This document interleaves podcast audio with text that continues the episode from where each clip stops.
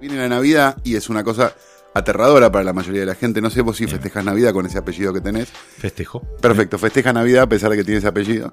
Este, y nunca sabes qué regalar en Navidad porque ya las medias están regaladas, los libros están regalados. Hoyo no saca tantos libros y ya tuviste varias navidades. Con lo cual, una de las cosas que nos gustaría hacer es que puedan ir al sitio que es gatostore.com y esto es lo más interesante. Si ustedes ponen el código POSTA, esto es P-O-S-T-A, pero los que no lo sepan escribir, al finalizar la compra tienen un 40% de descuento en todo lo que compraron. Rostein bueno. es un negoción. Bueno, entonces, Navidad y negocio, Rostein. Seguimos solo que me voy a comprar algo online a Gato Store.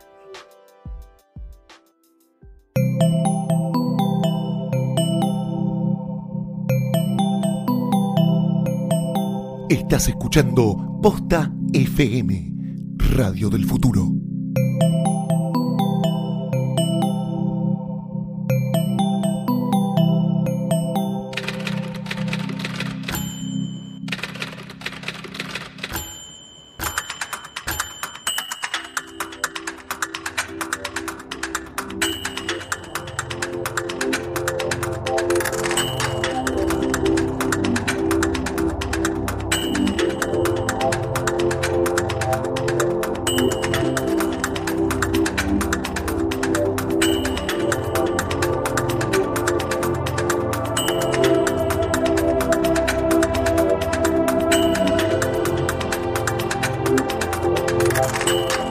Bienvenidos a Letera 22, bienvenidos al especial de Navidad. Mi nombre es Sebastián Rothstein. Mi nombre es Santiago Calori. Mi nombre es Gabriel Medina. Eh, Nicolás Goldberg. Gaylord Nicolás. Somos eh, cinco Cinco. Y guionistas, directores, eh, montajista. y tenemos la extraña cosa de que tenemos una cosa que es imposible en un guion, que es tener un personaje que se llame Nicolás Gaylord y uno que se llame Nicolás Goldberg en el mismo lugar hablando. Es verdad. A menos que este sea el conflicto de la película. ¿no? Solo en un mal guion. Solo en una. Viste que te dicen, no le pongas José y Juan a los personajes, pues se van a confundir. Era el proyecto donde en un momento coincidimos, Goldberg, Gaylord y un tal Taconi, los tres de nombre Nicolás. Y yo era el único que se llamaba Qué diferente. puto drama. Y tuviste uno que eran todos Sebastián también. Sí, es verdad. Sí, sí, sí. Qué Bien, eh, acá estamos, medio el especial de Navidad entonces, eh, en este podcast que dedicamos a hablar de guion y películas y hemos atravesado diferentes episodios eh, atacando diferentes temas como géneros, estructura, personajes eh, y otros más que ahora Sí. no recuerdo. Libros, economía. Li- libre, exacto, libros, Real. de economía y demás. Y nos parecía que era interesante de repente tener como una charla más interactiva entre, eh, contejando diferentes experiencias. Cada uno tiene bastante experiencia y medio que cubrimos mucho terreno en cuanto a cine, televisión. Este, Y como dato también importante, todos laburamos con todos, creo acá, ¿no? Casi. Prácticamente. Ah, ustedes dos no laburaron No. juntos. De hecho, es la tercera y vez que Rothstein no laburaron juntos. Pero todos los demás laburamos juntos en algún Sí. lugar. Sí. Algunos todos juntos, creo, incluso. Yo por lo menos con él y con él sí. yo tengo acá un, creo que hay en un el- trío. Hay un trío En el, Leo. en el En los bona- en el- paranoicos. en el bonaerense, nosotros cuatro, creo. Ah, los cuatro, Ah, claro. vos estuviste en el bonaerense Claro, también, claro. es verdad. Claro, es cierto. Y en los paranoicos Eso es algo tres, muy usual que se olviden del guionista, ¿no? Justamente. Bien. Pero no están los créditos. No, no, estoy acreditado. Sí, sí. No sigas. No nos explayemos. No nos explayemos que Calori ya empieza. Dos minutos. Calori ya se está flotando, Que como en, cual- en cualquier estructura donde hay mucha gente, se cada uno empieza a ocupar un rol, ya vamos entendiendo El de Goldberg el de este, ¿cuál es? Este, bueno, eh, un poco para ordenarnos, para que no sea como, bueno, a ver qué sale la charla, pensamos un par de, de preguntas como hilos conductores, como para a partir de ahí empezar como a abrir los caminos y jam, no, hacer un jam de verbal. Dale. Este, lo primero medio que pensábamos con Calori, que es algo que hasta creo que hasta nosotros lo respondimos en el primer episodio, creo, que básicamente el primer acercamiento que recuerdan con escribir un guion, siendo una profesión que digamos, no tiene mucha prensa, ahora tal vez sí gracias a las series televisivas, pero que en general es como, ¿no? So what? Entonces, ¿cómo, de qué forma de repente empezaron a vincularse con el hecho de concentrarse a escribir un guion? En el caso de Goldberg, eh, vos que más bien empezás como montajista, también es interesante cómo tal vez te em- No, empezás y, como a... y yo además no, nunca escribí algo que haya. Perdón. Nunca escribí algo que haya dirigido otro, que no sea yo. O sea, es lo lindo que es. No tengo o sea, yo los veo a ustedes que son eh, ver- verdaderos guionistas, o sea, yo soy mi guionista, ¿no? Pero nunca trabajé, o sea, so- eh, perdón, para hicimos con Medina el trabajo ese para Turner, pero que no se llegó a, a filmar. Pero nunca hice la experiencia de trabajar para otro, con la idea de otro, que, me, que alguien Bueno. me tire un- una premisa y yo desarrollarlas, digamos, más salvo esa experiencia. Pero justamente eh, lo interesante en todo caso, que es algo que también abordamos con Calori en algún episodio anterior, es que al guionista lo hace todo lo que escribe, no necesariamente lo que se llega a producir y a Sí, estrenar, claro. porque si no... Claro. O sea, hay mucho, de cada Sí, 10 guiones de repente se producen uno o dos, y esa es medio la, la estadística que uno va entendiendo. No, también, pero me refiero a la, a la primer acercamiento al, al guion, fue como una cosa más de necesidad propia, de, de no de no tener, de, de- de yo escribir una película para mí, que de haber sido, de haber trabajado como guionista, que me hayan contratado o algo, para, algo semejante. Me Igual a riesgo de hicieron. sonar medio narosquiano, el montaje tiene mucho de escritura también. Sí, Digo, obvio. hay como una Muy última parecido. versión de No, algo. no, es que es una parte del guion, eh, po- porque estás eh, incluso construyendo cosas a veces que no están ni siquiera, que no fueron escritas en, en- en la instancia de guion. O bueno, e- editando lo, lo escrito o haciendo... Es una reescritura. Es una Eh, reescri- semánticamente, o sea. Es una reescritura, sonar, eh, por supuesto. Es, es una reescritura sí, sí, final. sí. Para mí el, el guion, como dice Nico, se termina de, de escribir en montaje. No, es que sí, es, O sea, es- creo que hay como dos eh, instancias, digamos, para pensar esto. Digamos, una es el, el guion en cuanto a literatura, digamos, y otra es en cuanto al proceso de lo que es una película, digamos. Eh, en cuanto a lo que es el proceso de una película, obviamente el montaje es la, la conclusión. la conclusión, como es el, será el rodaje, digamos, Sí. en las distintas instancias. Después está lo que es el, el acto de escribir en sí mismo un guion, digamos. Claro. Me parece son como dos cosas. Sí. Bueno, Nico Gaylord, ¿cuál es tu, como tu acercamiento o el primer acercamiento que recordás? A las, también puede- a las historias diría- o al, al gui- al yo- guion como algo no, técnico. Yo, lo abriría más al primer acercamiento a escribir uno. No, yo Al lo que oficio. me acuerdo que se- seguramente a Tal vez todos, escribiendo eh, de chico, ¿no? Claro, Digo, vale pasará eso. un poco a todos más Sí, o menos sí, lo mismo. Pero yo lo que me acuerdo es de los- jugar con muñequitos y a inventar historias. Mm. Agarrar un, un cobayo que tenía un amigo y subir un muñequito y la selva era el, las plantas del, del patio, etcétera, digamos. Un poco eso fue lo... Está bien, está el alimento con el que uno se nutrió de niño para después. Eso es un poco lo, lo que yo me acuerdo de. Sí, sí, sí. Después, qué sé yo, una vez dibujando, viste, un dibujo y pensar que ahí había un relato, digamos. qué sé yo. Javi Medina. Eh, un poco comparto lo de Nico. eh, yo siempre quise dirigir, eso es algo que tengo muy. muy, soy muy, muy consciente de eso. Es que siempre cuando era chiquito pensaba en dirigir, veía películas y pensaba en dirigir. Y después empecé a vincularme con la escritura porque, bueno, venían de la mano y además porque cuando empecé a hacer composición en el colegio y eso, ¿viste? Era, era lo único en lo que me iba realmente bien porque lo hacía con pasión y eso fue como una especie de bien quiere decir que aprobaba digo o sea no porque esté bueno lo que hacía pero a mí sí me gustaba el acto y me acuerdo que era una adrenalina sentarse a escribir cuando ponía composición la vaca eh, era una adrenalina sentía como un placer muy y eso entonces empezó a, reiterarse y, corre- entonces empecé a escribir por mi cuenta y tengo tenía libros así escritos inspirados en Tom Sawyer, ponerle una vacación mía, entonces este, bueno, ese acto de estar escribiendo y que te va bajando Pero todo, si escribías, o sea, escribía, escribías. escribía histo- la historia. Claro.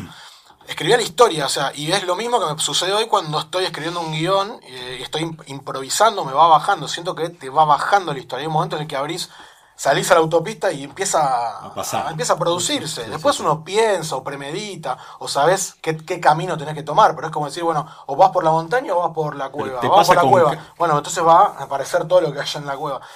Entonces, quiero decir, me fui a la Sí, mierda. sí, No, no, Eh, no, no, no, me, imaginé, vamos. me imaginé todo lo que había en la cueva de Medina. como que quise contar el, el- no no como digo esa adrenalina esa, esa sensación eh, y, y me y, co- y con respecto al guion cuando vos preguntás por el guion creo que la combinación de esas dos sensaciones es decir la de la escritura creativa y estar eh, volcándola al papel o a la computadora en técnica de guion cinematográfico o sea el acto de estar escribiendo un guion pero apasionado tal cual escribía mi- las composiciones en el colegio eh, fue cuando escribí el corto en, en primer año de la facultad. Me acuerdo de estar encerrado y empezar a, em- empezar a escribir y me salió. Era el que actuaba.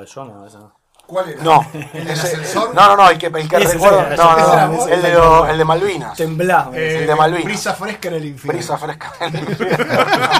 ¡Qué nombre! Espectacular. En el Civic no encontrabas nombres así en los cortos. Eh, Había buenos eh, nombres. inglés. ¿cómo era? Eh, inglés. Eh, ¿Cómo era? Eh, no me da un Está en poco. YouTube. Me da No, un me da un poco. poco. El gran, el gran este. Claro, yo no tengo esa, esa, yo no escribo. Pero yo igual te preguntaría, Gaby, si eso te pasa cuando escribís para, por encargo, digamos, o para terceros, no para vos. Sí, sí, ¿También? sí, sí. Es que me tiene que pasar porque si no no puedo escribir. Estoy bloqueado. Y cuando me desbloqueo es cuando empieza a pasar eso. Cuando no puedo- no tengo término Claro, que Me entras- acuerdo. sí. Es, es el término, el, el término intermedio es un, ter- un término de- más de arquitecto, que estás afuera y decís el montaje, o sea, cuando tenés que armar la estructura de una película, si es que pensando en quién la va a dirigir, qué tiempos va a usar, qué sé yo, ¿no? pero más o menos cuando hay- y en, en cuanto a lo que a mis guiones respecta, que siempre los escribí con Nicolás Gaylord de mis películas anteriores, y he escrito cosas con mi hermano también, como la serie de ficción, qué sé yo, y son procesos en donde eh, en algún momento uno se encuentra solo y después comparte con el otro, tanto en lo creativo como en lo arquitectónico. Sí. Pero eh, hay un momento del guion donde depende de vos. Es, bueno, vos te llevaste a la escena, vos te llevaste a la otra y, y queda una especie de, silencio, estás solo y por más de que escriba dos, igual hay una- un trabajo individual. Entonces este, eh, ahí es donde se produce eso. Si no se produce, yo no puedo, no me sale nada. Es, es medio, no, o sea, No te pongas mal. eh, No, no, no, quiero decir que no, no, no, no. Quiero decir que me. Que no, que no, no, no, no. Quiero decir que te, te exige demasiado. Sí, sí, Creo sí. que acá yo, eh, digamos, compartimos la misma actitud eh, yacera o, o- o rockerita, no sé, o rockera, qué sé yo, que acá con el amigo Nicolás eh, con el que escribimos las películas, y fue cuando hicimos química, era cuando pa, cada uno explotaba por su cuenta y se combinaban esas dos cosas. Yo leí algo de él que había improvisado, que había sacado, y viste, y él leía algo mío, solamente no sé si era lo mismo. Pero uno sentía una sensación de que, che, qué claro. bueno el, el protagonista de repente, y, y, y bueno, y, pero quiero decir que volviendo Eso, a que- eso, perdón, eso. para mí es, es, es, es- me, me pasa factura el cuerpo, ¿tá? o sea, lo sufro. Para llegar a ese momento de magia, adrenalina, como cuando escribí la composición de la vaca, lo sufro. Pero y ahí porque donde hay compartimos algo- con el señor Kelburg que terminamos sacrificando el hígado, ¿viste? tomando mucho whisky. Pero porque hay algo medio de exorcista en la situación, ¿no? Hay como una cosa de vos Hay algo saqué de lo- todo también de esto lo, de de lo- adentro. creo que lo que dice él un poco de, lo, del- de la experiencia de uno, que creo que también con Seba lo, lo compartimos, que digo, escribir una historia, sea cual sea, obviamente si una cosa más personal implica otro compromiso interno, pero cualquier, digamos, historia o guion que uno en- encara, digamos, también es eh, lo va viviendo el proceso, ¿no? De cada historia, y Sí. hay que... Sí. Creo que un poco lo que dice Gaby en definitiva es eso, digamos. como meterse, estar más en tema. Yo siento eso y tal vez, no sé, este era mucho más, de- al menos eh, desde mi lugar de guionista, me resultaba más fácil antes entrar en ese estado, porque antes uno tenía más horas de repente Claro. para dedicarse a entrar en ese estado. O sea, en épocas de, de- de estar básicamente escribiendo todos los días, todo el tiempo, y entras en ese estado y uno podía estar un par de días en ese estado eh, de, de- de- de- yo me acuerdo estar con Nico eh, Gelburg discutiendo en Salgado sobre qué, qué significaba para uno y para el otro la palabra malón. Una discusión sobre un guion que estábamos trabajando de los rifleros. Era, pero era una discusión como, pero era sobre lo que uno se estaba imaginando. Y Pero a mí el- me parece que es muy el- importante igual eh, buscar ese estado, digamos. Obviamente Sí, lo que sí, vos decís es cierto, también uno, eso, el tiempo va pasando, pero el- es muy importante igual, como aunque sea en periodos, Sí. tal vez uno tiene periodos más breves, pero más intensos, creo. Sí, sí, sí, Eh, sí, más- sí, sí. digamos, uno entra, cuando entra, entra, digamos, a la concentración, digamos. Sí, sí, digamos, sí, Estamos sí. hablando un poco del... Sí, es cuando te pones, para mí, cuando entras en escala humana, perdón, cuando entras en escala humana con la historia y te pones al nivel del personaje, Exactamente, empezás a sí, ver, empezás a ver la situación y las cosas que se le vienen encima al personaje y, y dura, ponele, te dura una hora y una hora y media y después ya, eh, o sea, por ahí estuviste todo el día tratando de entrar en esa y te dura eso y después ya tenés que cortar. Pero para mí es ese momento en el que uno empieza a ver la historia desde el, desde el punto de vista de, en primera persona, me parece.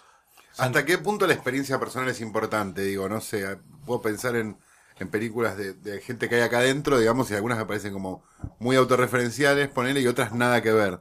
Digo, viste que hay como una teoría que dice que uno escribe lo que vivió, lo que le pasó, una serie de cosas.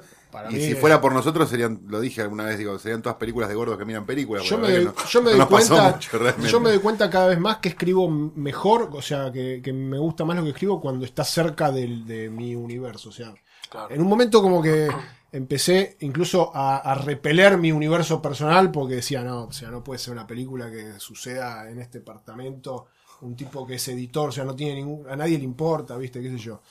Entonces, Un tipo que es editor. Sí, entonces, no, no tiene nada interesante. Y viene un ¿viste? director a romperle los huevos.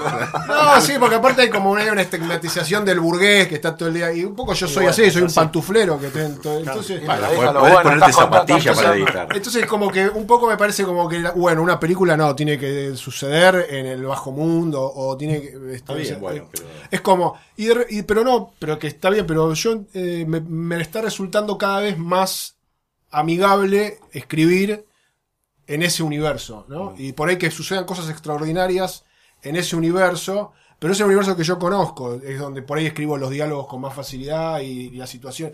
Incluso se me empiezan a ocurrirme como, como cosas de la vida cotidiana que, Claro. que pueden transformarse en algo... Pero, y, Bueno, en fase 7 pasaba es eso, el personaje, 7. claro. Que Fase 7 es un... eh, es, es- alguien encerrado, en definitiva. es alguien también, encerrado claro. y es el desmoronamiento de, la de mi cotidianidad, digamos. Y- Ante un evento Sí, extraordinario. ante una cosa que viene de afuera.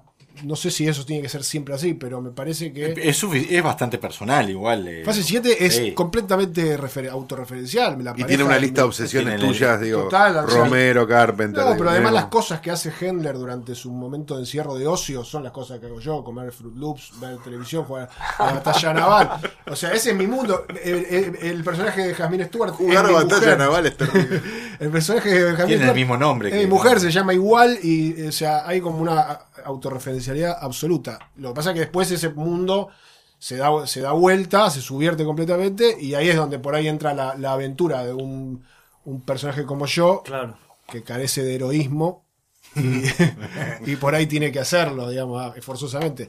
Pero me parece que en cuanto a la experiencia, la pregunta que era la, en cuánto Si pesa escribe la, desde la el experiencia conocimiento personal. desde, claro. Y me parece, yo cada vez me parece que me estoy quedando más encerrado en mi Igual me quedé, perdón, me quedé pensando una cosa, dijiste de el carecer de actos de heroísmo y demás, y pensaba, eh, creo que ayer le contaba a mi hermano la historia de un, un amigo de la infancia que antes de operarse la nariz escribía poemas hermosos y cuando se operó la nariz porque no le gustaba la nariz que tenía no pudo escribir más nada. Ah. Este Y entonces, y entonces que yo te he visto en un acto heroico así. y hace- o sea, pero a veces si uno como tal vez asumiera ese rol, Sí. este deja de escribir. Bueno, puede ser, pero, eh, pero por ahí No, es el como acto una. heroico es ponerte en pelotas en una pantalla, eso es el acto heroico.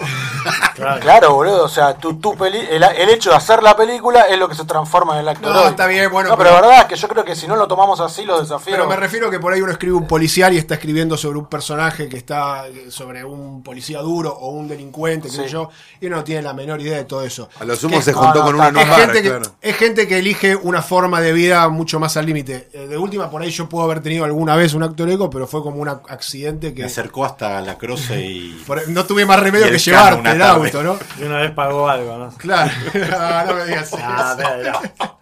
Acá delante de todos. Es fuertísimo, esto se convirtió en una. estall- Estalló el verano, estalló el verano en la Pero digo, 22. son como cosas, como es justamente, es como el accidente que hace que la vida del, Sí, sí. del, del- del gran Lebowski sea, de repente se transforme en un policial, Sí, eh, sí, sí. eh, en, Esa un, es la en un gracia, policial claro. negro, esa es la gracia. No, pero, o sea, cada vez me cuesta más escribir Bueno, por sobre- eso es el antihéroe, de alguna manera. el Sí, un claro, bueno, es como, eh, tiene que ver con eso, como que me resulta más fácil manejarme en ese universo. Hay gente que no, hay gente que, que- que construye mundos de una manera como mucho más eh, natural y fácil. A mí, digamos, un, un poco me, da- me- digamos, me, me cuesta más, digamos, la peli- yo escribí el policial este, que, tengo para hacer, si alguna vez puedo hacerlo, y fue como lo que más me costó, lo- tardé años. es una mujer, aparte de Sí. la protagonista. Que, que es una casi un, un- un- un- es una un, un ejercicio de estilo la película o sea que, que- que está totalmente nace de las referen de referencias literarias y cinematográficas y eso me costó un huevo en cambio si yo la fase 7 la escribí en 15 días digo es como algo la primera versión, obviamente, después hubo reescrituras, pero era como algo que yo ya conocía muy bien el, lugar de donde salía la película, el, universo del que se partía, y el final era algo que ya lo sa- sabía, bueno, se va toda la mierda, qué sé yo, se van en, se van en camioneta, se escapan de, eh, de la ciudad y de, derrumbada se van a, Córdoba. Y listo, después era como, cómo llegar de A a B. Pero eso fue como mucho, Justo me acordé el otro muchísimo día más de fase 7 el final, Sí. porque vi eh, Terminator la 1 Sí, con los pibes, con mis hijos. sí. Y termina con la, o sea, la Sí. de servicio, te me acordé justo de fase 7. Es buenísimo ese final. Una tormenta se acerca. La tormenta, espectacular. Está muy buena la película. eh, En tu caso, Gaby, eh, todo lo que todo lo que te pasa mientras escribís, cuando terminás el montaje, digamos, ¿sentís que algo pudiste resolver algo, algo dejar atrás, sirvió para algo? El montaje de la, la película. No, no, el la, la montaje del- experiencia de, de haber comenzado a escribir Ah, y sí. terminar, digo, vos dijiste recién que el acto heroico es mostrarse uno en bolas en, en la pantalla, etcétera, etcétera. Y digo, bueno, es evidente que es lo que vos sentís con respecto a tus pelis. Digo, al final del recorrido, como sentís como que sacaste algo de adentro, Sí, algo de sí, sí, encima. una- como, sí, hay eh, como una- un efecto catarsis. No sé si es que ¿Eso pasa te tiempo pasa cuando lo ves proyectado? Cuando ves la película proyectada, ¿te pasa o en algún momento previo? Eh, ¿O no te pasa de repente? No, en real- cu- No, en realidad un día me un día miro para atrás y me di cuenta, che, ya, qué loco, ¿no? Mirá cómo era yo. Y, y claro, y, y veo que eso sucedió después de que yo filmé, por ejemplo, lo- los, paranoicos. Como que eh, con los paranoicos yo antes creía que la gente no cambiaba, como que era siempre a un punto siempre bueno igual. y yo creo que la gente cambia, pero creo mucho eso, creo que, que evolucionás y que eso es en realidad el, cre- el crecimiento. Pero el crecimiento a un nivel este de, de conciencia, ¿no? Como pensar la realidad de otra manera, desde otro lugar, ¿viste? que no, no, y uno ve que la mayoría de la gente, yo creo que el arte tiene esa, esa posibilidad, a mí por lo menos me la dio, entonces los, los paranoicos para mí fue como eso, una, una especie de catarsis, con el tiempo veo que ahí es, es, es- eso es lo que yo necesité para crecer, hacer esa película, contar eso, no es que la pensé para hacer porque no tengo yo no sé por qué hago las películas pero como me lo tomo tan en serio de repente volcás cosas tan personales es una terapia esa es la realidad es como este sacás sacás todo después podemos verlo desde el lado místico energético religioso o psicoanalítico digo, o sea, de- se puede interpretar de cualquier lado pero yo creo que si vos escribís sobre tu mundo y eso lo volcás en la pantalla haces hasta el digo creo que hasta el montaje lo que estás haciendo es tratando de exprimir y de sacar la esencia de eso que vos querías contar. Hay algo que está ahí abajo que no tiene nombre y creo que el guion se va construyendo en base a eso no sé si me explico Sí, sí, hay sí. como una pulsión que tiene que ver con mostrar o contar determinadas cosas entonces yo creo que el guion va siendo guiado por eso y la película es una guiada por eso. Después cuando pones la cámara, tenés que estar pensando de que eh, la cámara tiene que estar triste o la cámara tiene que estar enamorada porque es una escena de amor. Entonces, es como lo mismo. que- entonces, y creo que en montaje es lo mismo y la música es lo mismo hasta que se estrena y yo siento que después la película tiene una vida propia y realmente siento que ya no es mía la película. Eso es muy extraño. Como que le veo vida propia a la película. No, no, no me hago cargo ya. Como una De hecho, a veces experiencia me- hablan de la película extracorporal. Sí, me hablan de la película y a veces pienso que no quiero que me hablen a mí, porque, pero lo digo realmente esto porque me lo, me lo creo, digo, no es que no quiero este, hacerme el canchero, digo, yo realmente creo que me vienen y me dicen los paranoicos, está buenísimo, lo veo como, es para los paranoicos, ¿entendés? Porque no es, yo hice algo, pero es un conjunto de energías, de, de gente trabajando, todos en pos de eso, que no tiene nombre, volcado. Entonces hay una cuestión grupal para mí en el cine también, que, que, y, y que se da, y que las las grandes películas tienen esa comunión, me parece, eh, más allá de que se, se cagan a trompazo, ¿no? El rodaje, digo, la energía que haya, pero hay algo de un montón de gente tratando de contar eso que no tiene explicación, esa pulsión inicial. Y a nivel escritura, Sí, este. Para ir a... Ah, No, no, no, te- preguntó. el micrófono, hablale bien Ahí, micrófono, ahí sí. está, bien, Ah. ahora sigo. A nivel escritura, digo, entre la primera y la segunda, yo lo- lo- son diametralmente opuestas las películas, me parece que primera película, digamos, no lo voy a decir, pero lo voy a decir, es bastante autobiográfica. Sí, sí, claramente. Y la segunda película no tiene absolutamente nada que ver, pero sí, No digamos, los que te... No, pero digo, los que te conocemos sabemos que tiene un montón de cosas Sí. personales adentro, digo, de, de obsesiones y de miedos y de cosas tuyas que sabemos, digamos. Sí. Pero la primera es una película más autorreferencial, Sí. digo, mucho más autorreferencial, digo, Hendler hace de vos en algún punto. Hay como actitudes medio medinianas. 100%. En, en el... En el estoy siendo amable. No, pero, la que, pero él pone, no sé, no sé si No, cuenta, sí, pero cómo- perdón, me, eh, me tengo que acercar a él. Y él camina. Hendler, la manera de no, caminar El Hendler. gran momento, eso es cuando está el, el iris. El wipe que El hizo iris, Nico ahí. cuando yo lo vi Bueno. eso, cuando yo vi eso, que el, eh, Lo Hendler hizo. lo logró. Sí. Es, es, es Gaby, boludo. Es Bueno, lo que yo perdón, Hay una, perdón, sí, hay sí, una yo- escena que es el, digamos, como un poco el cierre del primer acto, sería que acá eh, en la edición le, le metió un toque mágico Nico, El iris. eh, que se despiden, digamos, hay una mina que se está por quedar y el, y el personaje de Hendler arruga, digamos.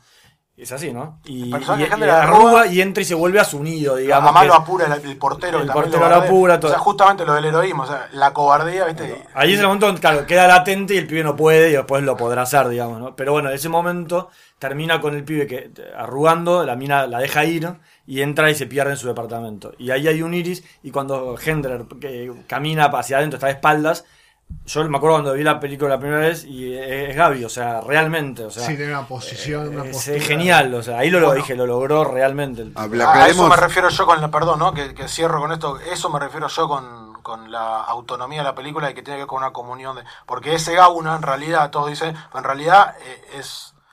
Somos todos, a eso me, me- quiero decir que el hecho de que, No, está claro de, eso, de sí. que Ni- Nico Belur, que es el con el que escribí la película, y, y- y Nico Goldberg, no- con no que- arrugaba pero con el que reescribí la película de alguna manera, porque hiciste el montaje, digo, lo que quiero decir es que los tres estuvimos Sí, claro. sintonizados para tratar de contar algo que es esto, que no se puede decir, que estaba encarnado en Gauna y su historia, en esa película. No, yo no sé si el guion no Con estaba respecto a la- indicado el iris, no sé si no estaba indicado. No. No, no, no, no. No, no sé, no sé. Tengo- cosas, que- ya. Lo voy a agarrar. Esto que está describiendo Gaby Medina Con- de la comunión, de, de- de- es como, para mí es la clave para cualquier película de, llegar- de lograr su cometido, que no es eh, ser un éxito, sino contar una historia y que no tenga las contradicciones de que arte fue para un lado, el actor hizo su película, el guion Claro. está en un lugar. Ah, del- Y eso en las películas para mí generalmente se nota cuando está logrado, cuando está logrado que todos fueron para un mismo lugar, ¿no? Sí, sin duda. Sí. No, quería explicar para el mundo swinger que Medina y Gaylord escribieron la película de Medina que montó Goldberg, porque hay como una cosa Hay, medio un- compleja. hay- hay otro cruce interesante que, Hay otro que cruce Hendler inter- hizo de Medina Las y dos de películas, Goldberg. ojo, ¿eh? Sí, Claro, Las hizo dos de Medina y de películas Goldberg. Las dos películas, repitió, claro, es claro. cierto. Ah, claro. La columna vertebral del equipo, Una cosa atípica en el cine que es que se repite el equipo, ¿no? ¿verdad? No, sí, La tiré, sí. la tiré, la tiré. No es, no es común en el cine argentino. No la- hay nombre. Depende, depende. Dijimos que no íbamos a. No, bueno, bueno, pero hay casos de, de- de que sí, que de no. y de que ¿Hay no. alguna, algún, algo que uno haya escrito, ¿no? Para, para uno o por encargo, donde hayan sentido, esta la tendría que hacer yo. En algún momento hay un guion que no se Esta haya está produ- buena en serio, Esta está claro. buena en serio. Esa era. Upa. Sí, sí, sí. Una vez tuvimos Con un laburo con, con Medina. Eh, Ojo con lo que vas a decir, Sí, que no. Nosotros, nosotros con Calori damos todos los nombres. eh, Que ya está sí, escrito en un sí, guion. porque sí, Nosotros no porque- tenemos no, problema. en este caso no se puede dar los nombres, pues no, no viene al caso, no tiene ningún interés. Pero digamos, podemos eh, igual si no usar este Tampoco importa, porque Pero que la- Ah, bueno. tuvieron que largar el guion y No, no, en un momento estábamos escribiendo. Nos muy- mucho muy- más. Fue muy complicado el proceso, digamos, de, de, de- de devoluciones y de, de poder pegarle con lo que estaban nos estaban pidiendo. Y en un momento, eh, como que empezó a. Encontramos una idea y empezamos a desarrollar, no sé, y en un momento fue como que estábamos en un bar y era como. Es para que yo le, creo que no sé, no, No, te lo dije, está- está- que dirigir, o sea, era una es que nos agarró, que- el, nos agarró el, el- la cosa, el, el- el trance este, el que hablábamos antes, Claro, y nos sí. empezó a gustar cada vez más, y en un momento era, pará, que... Nos si gustaba a nosotros y al el otro no. que la- la Al otro no le dirigir yo, gustaba y a claro. nosotros nos gustaba. Sí, cada vez más además. Cada vez más. Y después, bueno, todo esto se volcó en Y lo que, y lo que estaban escribiendo tenía que ver con lo que se había ¿Se pedido el filmó? chabón o no tenía nada que ver. No. No. Bueno, No, que lo podrían haber hecho si querían. Lo que estábamos escribiendo tenía algo que ver con lo que estaba. No, no, no, no, no. Para mí, lo- para nosotros interpretamos. Bueno, todo está, todo esto está escrito en La tercera la, película de la Medina. tercera película o cuarta, cuando se filme, que sea que se filme. De título. Pero se tiene que. Esta, esta acuérdense, esta. Esta situación. eh, no, no, no, no, no transo con esta. Con esta. La música, la música que, que- que va a sonar es la que yo quiero. Por eso va a tardar tal vez más tiempo en filmarse, pero es que es muy autoral.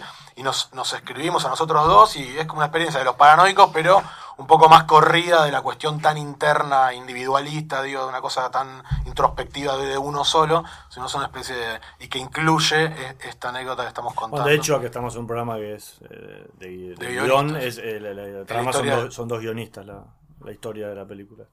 Título tentativo. los psiquiatras. Ah, Gran título, gran título.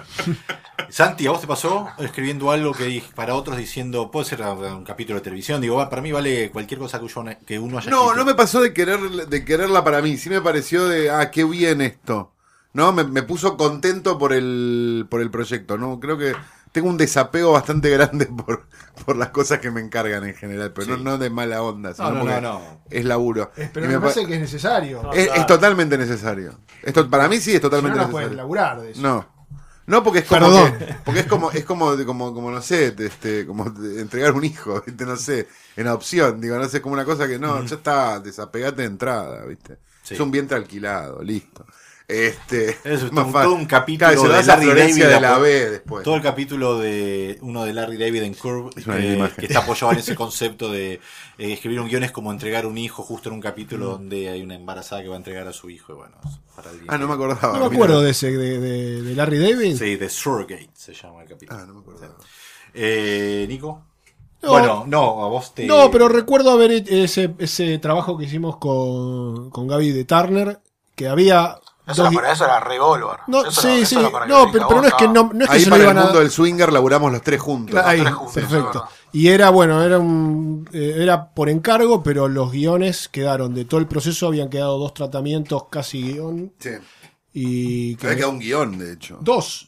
Ah, guiones. No sé sí, si se puede, no sé si estamos en condiciones legales de, de- No estamos diciendo nada. No, pero no sé si había Esto un, se escucha en todo un el contrato de mundo. Uno. confidencialidad. En realidad que no, creo que quedó un. Había de una, todo el mundo, de todas las había una adaptación de Vamos a tapar, vamos a tapar Turner. La única- Había una adaptación de. de- de- nada, había No, una, una película de zombies y una película de terror medio eh, eh, Lovecraftiano Ah, que me hubiese gustado hacer, y no- pero no es que se la. O sea, por ahí se la daban a otro, o por ahí no, no es que yo no estaba en la, en la lista de posibles directores, pero bueno, no se hizo. Y por ahí algún día lo hacen. y por ahí algún día se hace, pero no. no Debería hacerse. ¿no?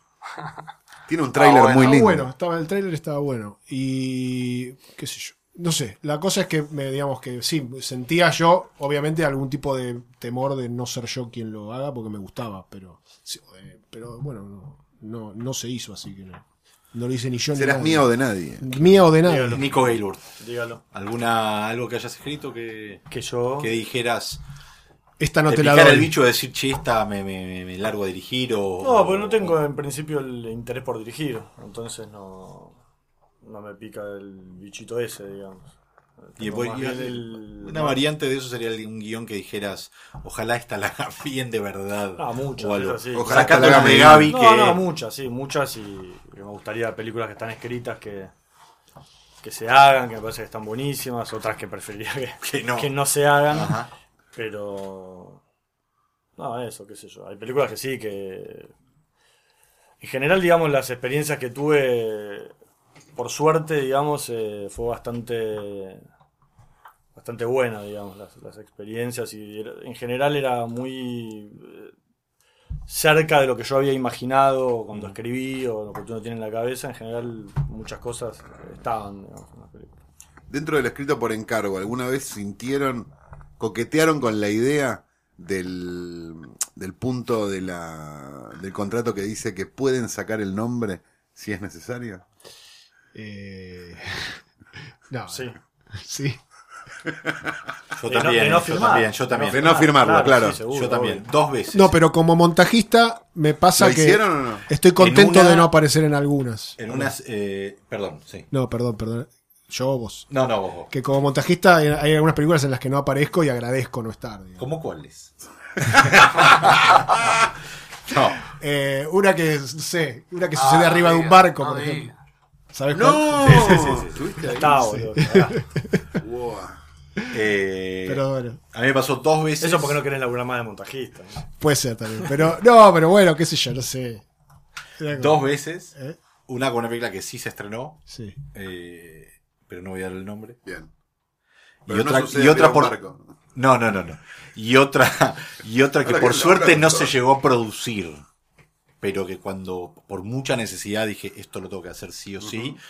Y era, por Dios, que esto, me voy a poner otro. O sea, me daba, mi- sí coqueteé, pensé qué nombre me pondría. Pensé en poner en el nombre de alguno de ustedes. De hecho. ¿Cómo era el nombre que pensaste? No, no, no pensé ninguno, pero era, era como, parecía como muy fuerte. de Uno tiene que pensar un sobrenombre por, por las dudas. Tipo como Sí. un Ulises Petit de Murat, que en realidad era un nombre real, pero digo, un nombre así. Gran guionista. Sí. ¿Quién, quién usaba Ulises Petit? No, no, no, Bueno, ese el guionista del viejo histórico. No, ¿Cuál sería Ah, el, el- no, el el- Alan. Smithy argentino del guion? No existe, ¿no? No, Galetini ha hecho cosas con seudónimo. Y Sábato también. Sabato también. Todas las, eh, todas claro, las Buenzo bañeros son también. seudónimos. Puenzo también. ¿Cuál Todas, es? todas las bañeros y, esa, y las No, locales. esa es la No, los es superagentes son Galetini. seudónimos. Eh, Adrián Quiroga era el nombre, Bueno, el sobrenombre de, Ese sería mi Mario apunte. Sábato. Adrián Quiroga. Que de hecho en la última película de Superagentes hay una tumba que dice Adrián Quiroga porque es el último guion que escribe como Adrián Quiroga, entonces entierra a Adrián. Quiroga. Mario Ah, Sábato. Muy Mario Sábato. Muy buen detalle. Y después, nos, re- y después nos regala su obra con su nombre, que tampoco era mucho mejor que la Lo de que los pasa, Superagentes. claro, imagínate, o sea, yo creo que le debe haber tenido prohibido usar su nombre para hacer eh, algo El así. padre le prohibió, le Claro, dijo, sí. por Dios el buen nombre de la familia. Pero debería haberlo hecho. Aunque esto se está grabando esta semana y se va a escuchar la semana que viene, eh, cuando esto se estrene ya se va a haber estrenado Star Wars Sí. episodio 7. Y el Y tráiler, para el último tráiler muy bueno. Está bueno el trailer. A mí me Oh. pasa, me pasa una cosa curiosa y lo- lo- como punto de partida para que le dediquemos unos minutos a esta saga que atraviesa todas nuestras vidas, querramos o no, nos guste o no, tal vez, que es que, que hay una reacción como si hubiesen encontrado una copia oculta, ¿no? En un sótano en Alemania. Es una reacción Y- similar a lo de los cartuchos y- de Atari de ET, ¿no? No, Bueno, pero eso tiene... Pero eso tiene una explicación muy Pará, clara. esto en realidad nace de, una- de que Disney fue comprado o compró los estudios y se armó como el... O sea, no tiene ni la mística de que apareció un guion No, escondido. pero tiene O clara, no tiene claramente eh, la- creo. la- viene después de las tres, de las tres, eh, pe- de las eh, tres segundas. de las tres que las precuelas tres que, que no son cine, digamos, entonces que son, como- entonces esta es como que vuelve a ser una película en el sentido de que lo es el regreso del Jedi o la segunda, ¿cuál es el, el regreso? esa es la- el no, Imperio no, contraataca. el Imperio contraataca. O sea, Esa es la 4. El Imperio contraataca que es la única que es buena en realidad para mí. La cinco. Sí, es la mejor. Es una discusión muy larga, pero para mí es como la, la Sí, que cinemáticamente es una película más. Este, y, y esta película me parece que, al menos por lo que se ve en el tráiler, recupera ese, ese, ese tipo de cine. Sí. Entonces vuelve a ser una película con aventuras, aventuras. con, con Han Solo. que- el- la- la- Han Solo me parece que es, es fundamental en, en Ah, la excitación claro. que tenemos todos, digamos. Es que yo creo que la- yo creo que el otro día estaba pensando eso y le decía a mi mujer, a Fernanda, ¿qué, qué, digamos, ¿cómo puede ser, digamos, que uno tenga tan... Yo estaba por sacar para la medianoche. ¿Qué- ¿Cómo puede ser que...?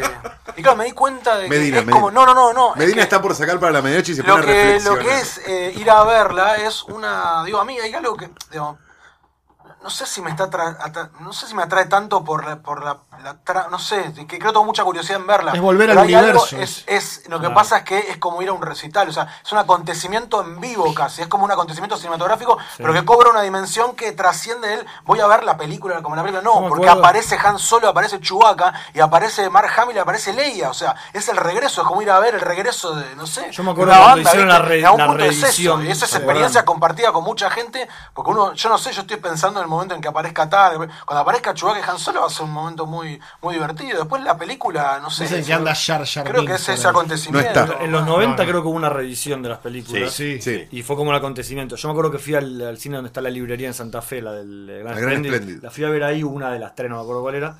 Y cuando empezó, había tipos que sacaban la espada, que es un poco lo que dice Gaby. Era como un acontecimiento más Claro, allá. pero, eso, eso sí. pero, pero fue una experiencia muy frustrante. Muy todo frustrante, eso. sí, Claro. sí, muy Y para mí lo que pasa con la, lo que pasa con la Guerra de las Galaxias es que una película está completamente arruinada toda la saga, porque las porque la- realmente quedaron arruinadas, porque la, por ejemplo, yo estaba viendo la 1 con mi hija la vez pasada, que está en Netflix, el, el- la 4. La- la que la subieron O sea, ahora. la Sí, 4. sí. y la colorearon toda, la hicieron de vuelta. Además de que la película está, es imposible de volver a ver Como era. como claro. era, salvo que seas como un, bus- un No, no, no, está. está un hombre bien. rana del internet. Consigue, sí, pero se es un consigue, bar. o sea, pero sí. es un quilombo. Tipo, si el que la ¿Qué es quiere lo ver. que tiene ahora cambiado? Y pero por ejemplo, ya la estoy viendo con mi hija y mi hija me dice, él ya sabe que la princesa, cuando aparece Vader con la princesa Leia, me dice, ¿ya sabe que la princesa Leia es su padre? Eh, ya sabe que la princesa Leia Sí, sí. es su hijo. Perdón, Pará, está tirando una la data. Pará, pará, pará. Ya sabe que la princesa Leia es su hijo. Pará, pará, pará, pará. Vos me estás Eso- diciendo- Eso, fue extraordinario. O sea, es la mejor visión de Star La, Wars. la nueva parece que viene por ese lado. Fue Bueno, pará. espectacular. Pará, Leia es la hizo abuela su propio montaje de la situación. Quiero La terminar la idea, por favor. La abuela. Cuando, cuando está Leia en la, en la celda y viene Vader y mi hija me dice, eh, eh, ella ya sabe que él es su padre o él ya sabe que, ¿Cómo ella, sabía? que ella es su hija. Porque ya, porque la vieron desde la 1 a la, a la, a la Claro. 6. Vieron todo. Esa O sea, no la tenía pensada. Entonces, esa experiencia nuestra de, esa experiencia nuestra de eh, Darth Vader es el padre de Luke como algo que uno descubría a medida que veía la película. Era un descubrimiento, era una cosa que se, se revelaba recién. Eh, muy Después de años, muy además. Después de años. y era como un Y- y secreto no, y de que no uno. tener contacto, perdón, ¿no? Que te interrumpa, de no tener contacto con la película, porque en ese momento vos la veías y, Y la después veías. no había ni No había- siquiera no había nada en el medio. VHS. Veías el Super te 8 en los cumpleaños. Super ocho, como- que, eran la- que las tenías así, las seguimos Claro, teniendo en la pero era como un- nadie podía decir en voz alta que, que Darth Vader era el padre de Luke porque le podías cagar la película a alguien, etcétera. Ahora ya es como algo que no, no está más, además la película está totalmente intervenida, qué sé yo. Entonces, las nuevas, para mí, son como la posibilidad de, bueno, resetear De que abran de y volver a ver las películas como con cierta sorpresa. Y hay un, hay un misterio, ¿dónde está Luke? De vuelta vuelve a ¿Quién ver. es el que tiene la fuerza? Exactamente. Y te digo, a mí yo no soy muy fan, perdón, con eso termino. No soy muy fan de la Guerra de las Galaxias, sobre todo a, a- a través de los años, porque me queda como un buen recuerdo solo de la de la 2, de las de la 5. Sí, la sí. 1 la veo como cinematográficamente medio. Igual cuando la ves, te digo, yo la vi también ahora con mis hijos. Sí. Y empieza con esa nave y el tipo que aparece tanta y aparece No. el tipo respirando. Es Al como muy universo, no, al trailer. universo. A nivel. No, no, no, las Original. viejas, tío. La original, la, un- la primera, eh, digamos. innegablemente. Es tiene- muy. Me imagino, aparte en la época, yo la vi, pero capaz que la vi con un cumpleaños, viste, dos años después, poner, no sé, no sé. Es que si tiene un, im- 77, un imaginario muy poderoso. Eso, tío, muy el imaginario de la película. Cinema- cinematográficamente la película 1 es una película de a momentos bastante Aburrida, precaria, aburrida. ¿viste? Eh, algunos momentos se, se nota que los actores están como medio perdidos. Sí, no es sé. verdad, la verdad que me aburrió un Cuando poco. entran los Stormtroopers al principio, cuando abordan la, na- la- Sí, sí. cuando el- el- la nave imperial eh, absorbe, la y entran los medio como que están jugando a los eh, es medio trucho todo eso, ¿viste? O sea, no Igual es como hicieron algo, me parece muy inteligente, que es que Insolente. No, No, yo creo que eso está logrado y Pero hoy en que- día se la banca. Pero, eso, pero, la, pero la idea de Darth Vader, de Citripio, de Arturito, digamos, ese, ese gordo y flaco que van ahí, es mucho más fuerte, entonces uno la No, recuerda bien. la desierto, película. esos robots con los O sea, el tema es el universo. justo. Era con lo que uno después jugaba Claro, sí. En su casa. Claro, claro, el universo Sí, los es el gran todo mérito. eso. por eso ahora para mí es, Es como el que vuelve, eh, como vuelve, vuelve, sí. eso. Lo que pasa es que en las, Pero- las que hizo con las precuelas, ese universo lo, lo destruyó bastante, digamos, para mí. Por mí- eso lo arruinó, ya, Lo arruinó. ya está. No, no, no, no, pero está no. arruinado. Pero a la vez me parece que la, la- esta cebación violenta que hay con esta, al margen, digamos, de que está Disney atrás, que es como lógico, es que los tipos tuvieron, tampoco es numérico, ¿no? Pero tuvieron una inteligencia que es que en algún punto esto que pasa ahora niega la trilogía de la remake. O sea, digo, niega 1, 2, 3, porque esta es 7. Entonces vos podés Totalmente. tranquilamente ni ver 1, 2, 3. Es, es que ver 4, 5, 6 y salir a ver la 7. Entonces me parece que Totalmente. generacionalmente, me parece que es una película que le habla más a gente como nosotros que a pibes de 12. Sí. Me da la impresión, no sé. Y Sí, por sí, eso sí. Capaz me llegar- equivoco, eso pero- Para mí hay algo en que eso tengo tiene- fe, porque creo que eh, yo tampoco soy tan fan de Star Wars Cero y del fan. universo. ¿Hay No, alguien no, no, fan de Star soy- Wars acá adentro? Yo creo que sí. Yo, o sea, pasa que me enojé mucho en algún momento. Ah. Pero, pero cuando yo era chico. Está chico, el chico Para dolido. mí la- cuando yo era el chico fue una el película muy que se- importante. que se enoja con Dios, ¿viste? Después retoma. Eso quiere decir que sos muy fan. Pero, pero no, hay algo, hay algo Claro. que para mí tiene el tráiler que para mí es como es hasta a mí yo no soy yo soy yo no soy fan porque me sentí defraudado y decepcionado. Es que sí. Pero no cuando vi el episodio 1, cuando volví a ver el episodio 4 en el restreno eh, a, eh, a mediados de los 90 Sí. Y dije preferí no volver a ver Es que la, inter- la intervención cinco, sobre la película. y que después, después vi las- la 1, la 2, la 3. La 3 me pareció que estaba bastante Está buena. bastante bien. Nunca más me dieron ganas de volverla ¿cuál a es ver la tres? tampoco. La, La, de. la de la nueva, la 3. sí, sí, la 3 es la ¿Cuál es la que es gasoleros en el espacio? La 2, ¿no? La que es como un romance. Sí, la dos. Sí. para mí son tremendos. Bueno, como una Pero lo que tiene el tráiler, que para mí es como el detalle em- eh, emocional, es Han Solo diciendo fue todo verdad. Exactamente. Eso, y es, eso esa para es la mí. clave donde hasta a mí me pasó Por como... eso querés ir a ver Pero eso, eso, porque eso que es, es tu infancia existió. Exactamente. viviste Claro, lo tu que pasa, infancia, ¿sabes qué, Seba? No, no Volví a creer We en are tu back. En un infancia. momento no le dice. Estamos Sí, en casa. No, no, We are pero- home. We are Sí, home. pero Ah, eso, esa Pero está eso es buena. así, Seba, perdóname, lo que decís vos es así, pero a la vez lo- los, nenes se vuelven locos y no tienen su infancia ahí. Y los pibes ven eso y se vuelven locos por ir. A mí me están quemando la gorra para ir a sacar la entrada, que no voy a sacar la entrada antes. Le digo, hay. Me niego a comprar una Ah, entrada no- anticipada. Hay tiempo. pero la podés sacar en el momento y decirles, miren lo que tengo, la saqué hace un mes. Pero Yo te quiero única- decir que a los, a los chicos entienden también nada. Con respecto a lo que decía Santi, con respecto a lo que decía Santi de que esta es una película que tal vez nos habla más a nosotros, qué sé yo, digo, hablando de... eh, no, quería decir que me parece, yo creo que la- las otras estuvieron hechas por Lucas, o sea, Lucas eh, no, no la hizo para él, ¿no? Como que perdió su autoría en las, en las últimas. Y, y es Lucas, ¿no? No es un fan. Y este, J.J. Abrams, es un fan. Es un fan. Eso es. Entonces es como medio el eh, Peter Jackson con el Señor de los Anillos, ¿viste? O sea, el tipo no le puede ser, no le No no, va a es ser un mejor, fan, de ¿viste? hecho. Bueno, porque a lo de mejor es hecho- una garcha, pero quiero decir que eh, es Claro, como Yo no creo que, creo, que es una tiene- o sea, es tiene el un buen es- guionista, sí. tiene un buen guionista que es Kazdan, Sí, que es claro. el guionista de- claro, es el guionista Kazdan eh, se metió a hacer el, por lo menos los argumentos, no sé los guiones, pero. Creo que es el guionista. escribió, escribió. Sí, sí, claro. Pero hay algo, A ver si digo. vuelve Kazdan también, ¿no? Interesante. ¿Qué que- pasó? A ver si vuelve Kazdan, que está desaparecido hace años. No, y hay algo, me parece, de. de- Eso, Como está director. hecha por un fan. Sí, está hecha por un fan, y digo, y un fan que además agarró, para a mi modesto entender, una de las sagas más infumables de la historia de la ciencia ficción y la hizo una película por lo menos decente, que es Star Trek. Bueno, no, Porque la buena, película de Star Trek de. J.J. Abrams, si me preguntás qué, qué, qué- qué eliminó del mundo, primero saco a Star Trek y después el nazismo. Y de verdad, la película es mirable, boludo. Sí. Es re mirable y es, la, este, la base es No hay, un, terrible. no hay un Yo te- capítulo yo te de- tiro- de Star tiene Trek buenos con Hitler, momentos, debe haber, bueno, ¿viste? debería. Que ¿Qué- ¿Qué tiran hacemos, con la saga, ¿Qué hacemos con la saga La Academia de Policía? ¿En qué lugar estaría? Ah, uno. A mí la primera, no, pero para. No, la volví a ver Lugar uno de la, de gloria. nunca más. Buenísima. Paremos un la- segundo. La cine a ver eso. La primera la volví a ver hace no Es muy mucho buena. y es gloriosa. Muy buena. Es gloriosa, la ostra azul, todo. Es tiene- gloriosa. Es muy Rivera. buena, comparto. Le sacás los dos, tres chistes de Emilio Dizzi que tiene y es un peliculón. Tackleberry era el que estaba Tackleberry. armado. Era, era el muy armado. Harry el sí. sucio. Ese es espectacular. Era Harry el sucio. Hightower era el alto. Hightower, espectacular. John Mahoney. El de los era ruidos, Tim ¿cómo se Gutenberg. llamaba? Jones. Ah, ese, Jones. los ruidos. Total. Ese era el mejor. El, el precursor de Mac Phantom. Era hermoso. Era buena la Academia de Policía. Era buenísima, era- pero de verdad, buena, buena. Después, claro, capaz si ves la 5, la 6. Eso nos lleva, me hace acordar ahora otra película de esa ep- de, de la época de la Academia de Policía, que es Despedida de soltero. Excelente film. Gran película. ¿No? Yo no la veo Excelente hace film. años, años. ¿La tenés vista, Gaby? El mejor Tom Hanks. Tiene algo muy bueno de despedida de soltero que uno la ve de grande, uno la vio de, a lo mejor de, de puber, digamos, ni siquiera de adolescente, como de. ¿Cuál es el "Oh, chiste vamos a ver despedida de soltero. grande? Todos los chistes de falopa, hay 250 Claro. chistes de falopa que pasan en la fiesta inolvidable también. Ahí La fiesta la, inolvidable. famosa escena de. Para mí- yo, no- yo la, la acuerdo de haberla visto y disfrutado, pero no me acuerdo.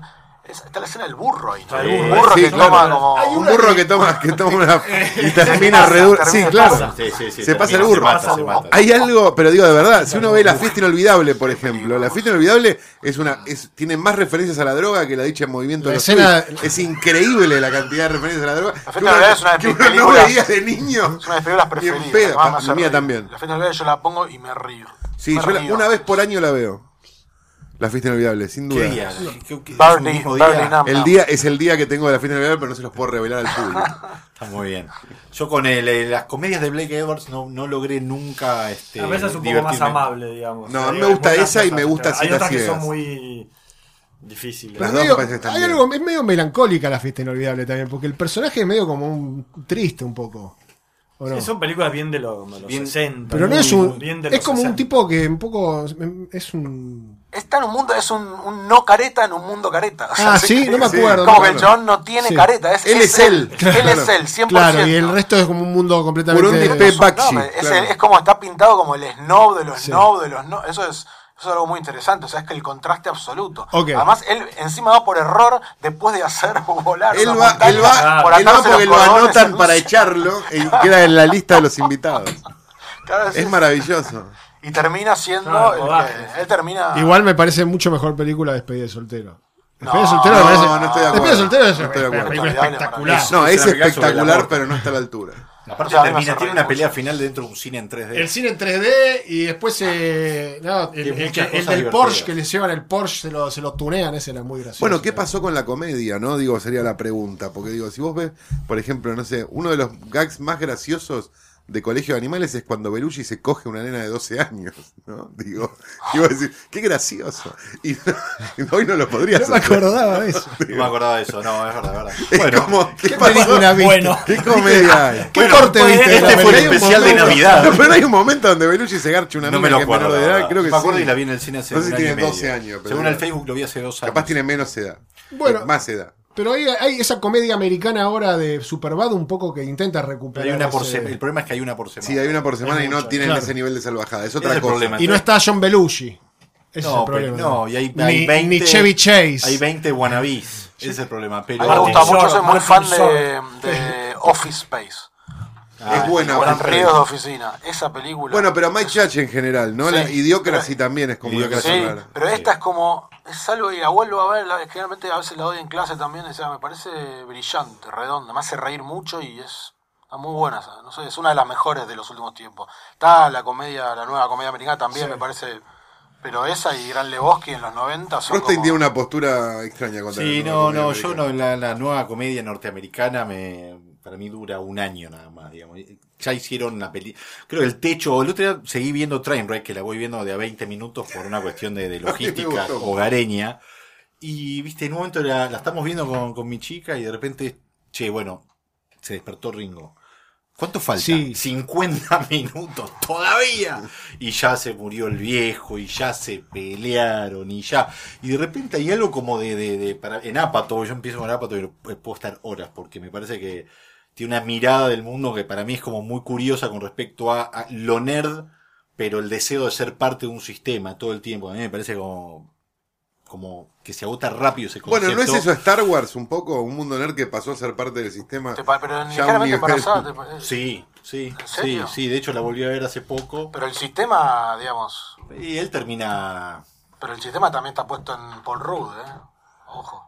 Sí, en esa pero- pareja, como que, o sea, es como que él... Para que lo lo- convence, para que lo bravo, No, convence. no, porque me hizo pensar, porque no lo había pensado, me parece muy bueno lo que dijo, porque no había pensado nunca en esa mirada. Yo no soy muy fan de la comedia americana, soy un desastre con los nombres, todo. esa película me gustó mucho y... ¿A vos te gusta más 40 La venganza de los nerds? No la vi esa. Ah, pero me gusta buena, ¿eh? soltero, me gusta como hay algo. No se cogen a ninguna El outsider que se la banca siendo se la banca outsider. siendo outsider. Apple No, pero ¿no te parece que él va a vivir auténticamente un amor No. con ella y que tal vez después, pero porque la mirada, la la de Paul, la- la- lo que él ve en Paul Rudd, ¿viste? o sea, el matrimonio, en el otro matrimonio de la Sí. hermana de ella, Sí. es bastante complicado. De hecho, después hace virgen a los 40, es decir, como que tampoco es que está viendo Otra. Pero Igual me parece hablo que de ese no. sistema, ¿no? Eh, Sí. de- digamos, No, no, no, sé si vos te referís, yo te hablo del sistema familiar, como de, digamos, Sí, sí. No, me parece moral. que lo que Rostein dice es que, eh, usando Virgen a los 40 como ejemplo, este, el amor te saca los muñequitos, ¿no? A alguien que Claro. lo único que hizo durante toda su vida fueron los muñequitos. Parece que pasa por ese lado. Claro. Que es cierto. Ese Es como que que- institucionaliza. Ah, ese personaje. Y de hecho, sí, pero donde más, donde mejor funciona para mí es en, Funny, Ligeramente en. Funny People, porque el chabón es lo que es y termina expulsado de ese sistema, Claro. ¿no? ¿La tenés presente? Sí, sí, sí, sí. Bueno, y eso para mí funcionó, o sea, y hasta, me parece que es como más acabada la idea ahí. Por eso es tal vez una de las que más me gustan de él. Porque siento que es como, bueno, este chabón quedó afuera, no puede ser parte de esto porque Muere con las botas puestas. y es lo que es, y se la banca, pero no agarra un laburo. En- Ligeramente pasada termina todo como, para mí es como, él va a ser como Paul Rudd dentro de 20 años de repente, o dentro de 10 años. Claro. Esa es la sensación que a mí me dio cuando la vi la última vez, pero... ¿Y, y no vieron eh, I Love You Man? ¿De quién es esa? No, no la vi. ¿No la vieron? Pero es de, la- esa? de esa factoría. Es la del tipo que te necesita un padrino, ¿no? El Sí. que toca en el Necesita bajo. un padrino Está de bien boda y se bueno. hacen amigos. y- Pero ese Ah, es porque no. es muy gracioso ese actor, eh, no, no Paul Rudd, el otro. El ¿Cómo se llama? No, el- no, el, el de los Muppets. De los Muppets. Ah, sí, Jason Segel. Jason- Es no, muy buena ¿No la vieron esa película? No. esa es, de la- esa es, es mejor que todas las que estamos hablando ahora. ¿eh? Es muy es buena. una premisa que me, me alejó. Pero tiene eso que a vos te gusta, me parece. No, pero que esta es es- que son amigos, no, termina ganando, eh, o sea, el, eh, el, el marginal Pineapple el- Express bajo sus es propias reglas. digamos. Pineapple Express es otro ejemplo Sí. donde gana el que está afuera. Sí. Él no quede, no termina con su novia que le está pidiendo, él termina con la. Claro, prefiere yo la Pato aventura. no lo tengo tan estudiado, así que no. Porque sos un duro. Sí. Pero esa la recomiendo, ¿eh? I Love You Man la recomiendo. I love you man, I agendado. Love You Man. I love you. Hablando ya que estamos hablando de películas, ¿cuánto hace que estamos grabando ya? Un montón, deja, tranquilo. Sí. ¿Tres minutos? Tres minutos. Ah, 53. Bueno, ya que estamos hablando de películas, podemos de repente, y que este es el especial de Navidad, eh, ¿qué películas han visto este año que, Hagan un top 3 de películas. top de este 3, año. top Qué 5 buena memoria. de, de películas, series, En el cine Mad Max es No, cine, cine eh, ba- Pará, descargadas. con Mad Max. Todo el día hablando de Don Siegel. Nos tenés los huevos llenos, Goldberg. Estrenos. So- o- puedo ser, el, estrenos o puedo ser el, películas. el- el que el que O película el que no se el que no gustó tanto Mad Max puedo ocupar ese rol Sí, claro. ¿Puedo ser el que no vio Mad Max? ¿Puedo, puedo ser el que dice que no está tan loco ese Max porque tiene todo está todo justificado lo que hace Bueno, pasa que es muy Ah, difícil. es una pregunta válida se llama el, el loco Max y el chabón está totalmente justificado lo que hace No sé qué decir. no no entiendo a mí me explicaron por qué está tan buena Mad Max eso es lo que pasa me la explicaron a mí me gustó pero Porque es de verdad. Porque lo que todo lo que pasa es de verdad. Claro sí porque es de verdad Claro. Bueno, no, eso es un. como en una de Buster Keaton Esa es una de las, gran- eh, de las No, grandes razones. Eso es cierto. Esa es una de las grandes razones. Pero con ese criterio vayan a ver cine ruso, vayan a ver Pasaron las grullas, que hay 700 Bueno, y es bueno. soldados al costado de un tren, Está bien. también es verdad. Pero bueno, está bien. me si la, la diesen en el cine por ahí. Yo te digo que. Bueno, pará, va- vamos de a poco. Pero Películas de este año, Mad Max. Eh, me mataste. qué sé No, yo. no, hay mucho. Es medio unánime, hay mucha gente se, It Follows. se volvió loca. Sí, con la vi. Ahí está. Follows. Follows Follows. bueno, bueno. Follows. Sí, sí. Follow me gustó. me pareció un poco pretenciosa. Puede ser, bien, puede ser, puede ser. Pero como que no, o sea, me parece Para que me parece que arranca muy bien y no. eh, no puede resolver.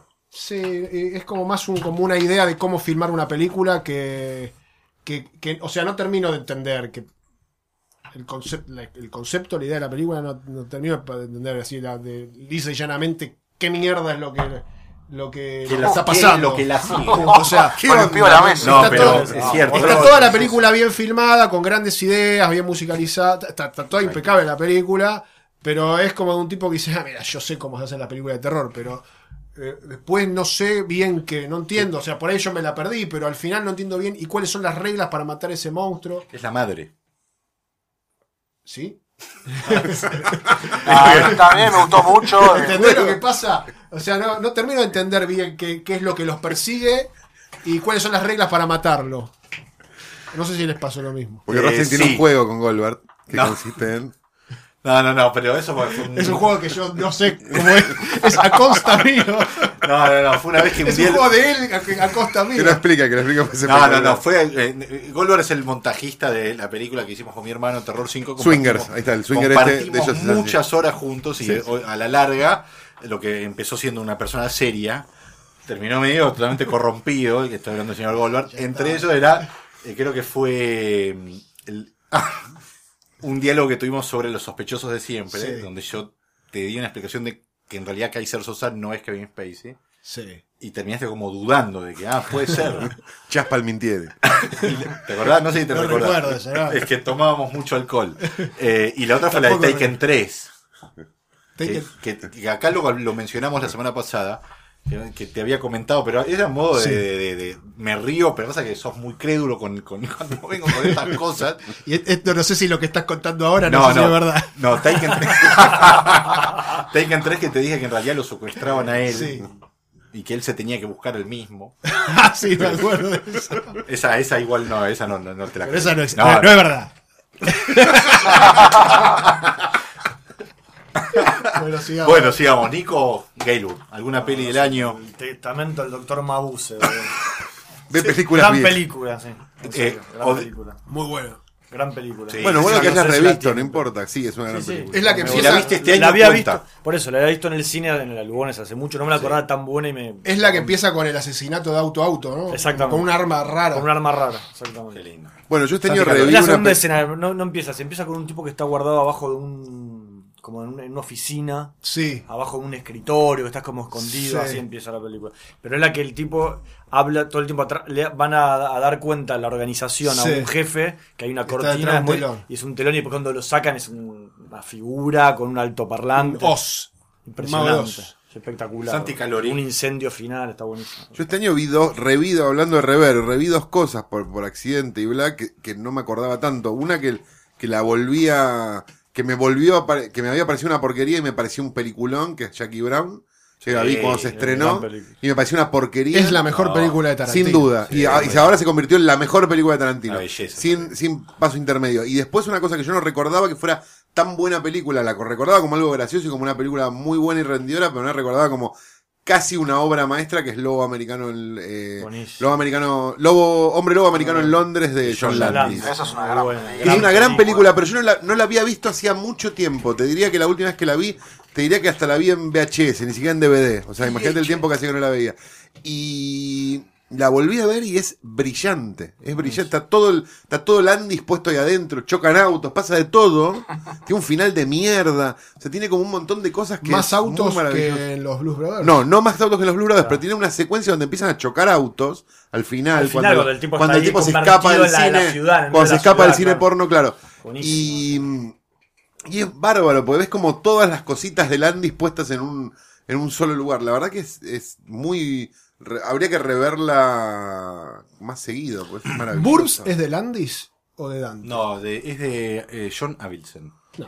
¿Sí? Capo. ¿no? ¿Sí? O es, no, porque ahí hay otra. ¿Sabes cuál te digo? La de, No es la de John Belushi y Dan Aykroyd. No, Vecinos, con Tom Tom, Hanks. Hanks. No, y- Ah, esa, esa Ah, es Joe. Dante. Entonces, Es de Dan- es de Dante. Sí. Es de Joe Dante, que Esa está el es de, el de Vietnam, que es el, el maestro, eh, ¿cómo se llama el actor este? El que está ahora, que estuvo en Nebraska. Sí, sí. Exacto, el maestro. Bruce Dern. Bruce Dern, es el, el- el- el de Vietnam, el loco. Espectacular, Está buena sí. esa, sí. Gaby Medina, películas del año, algo. No, Mad Max me gustó mucho. Eh, lo que pasa es que también reví películas. Eh, Mad Max me gustó mucho. It Follow me gustó mucho. The Babadook.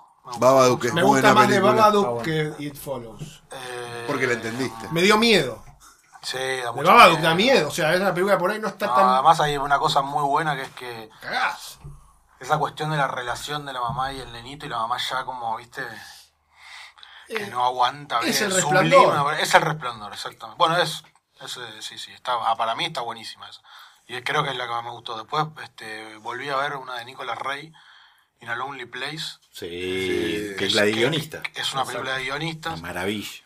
Y que ya la había visto que el chabón todo. se y baja de en el auto, que sí, se baja el auto y le sí, pega. es sí, espectacular. Es espectacular. Esa película Gran altamente recomendable. Y Es una de las que más me gustan a mí. O sea, como que vi eso, ¿no? Esta película es. Hay una muy buena sobre el mundo del cine, ya que mencionas esta, que es este Cautivos del Mal, de Vincent Buenísimo. Minelli. Vincent Minelli. Una obra maestra Es absoluta. donde, donde piensa en la mujer ¿no? pantera. Exacto, exacto. Con Kirk Douglas, Con Kirk Douglas, exactamente. Gran película. Gran película. En mi caso, yo voy a mencionar eh, Vicio Propio, Paul Thomas Anderson, que es una película de ¿Te este gustó? año, que me pareció como una, una, una actualización de casi del Lebowski en términos de alucinógenos. Sí. Tenés que verla más de una vez. No, esta Sí. no la vas. Esta no, no, no, no. no Confía, no. confía en. eh, Yo sabes que soy No, fan no, de no. Paul Thomas Anderson, me un- encanta y la vi con todas las ganas. No la. ¿Qué le pasó boludo, a Paul Thomas. Anderson? ¿Qué le hicieron? no. Ese sí que se murió y lo cambiaron. Te tiro, mirá, como te tiro un, un- una la, la- yo esta la verdad que no pude enganchar, De la, Master quiero, la quiero volver a ver, pero de Master es una obra maestra. Se murió después de Magnolia y lo cambiaron. No me hinché las pelotas. No, no, la, eh, Petróleo Sangriento para mí es la película.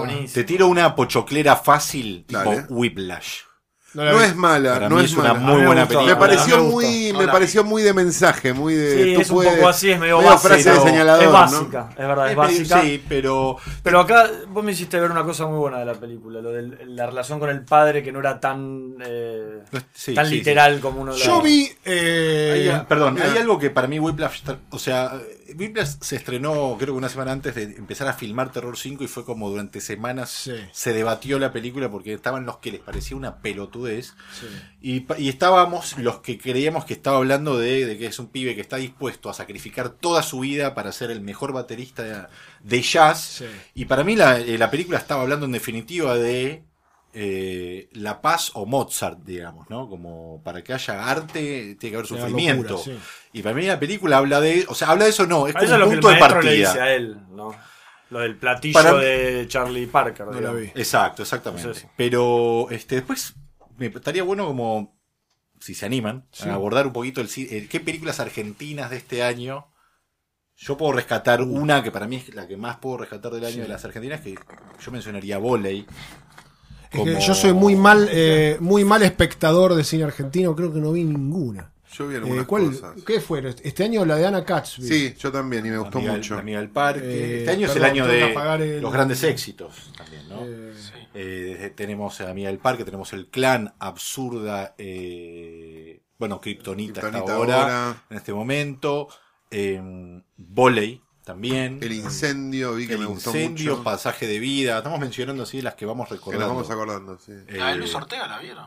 No. Lulú. Está No. muy buena.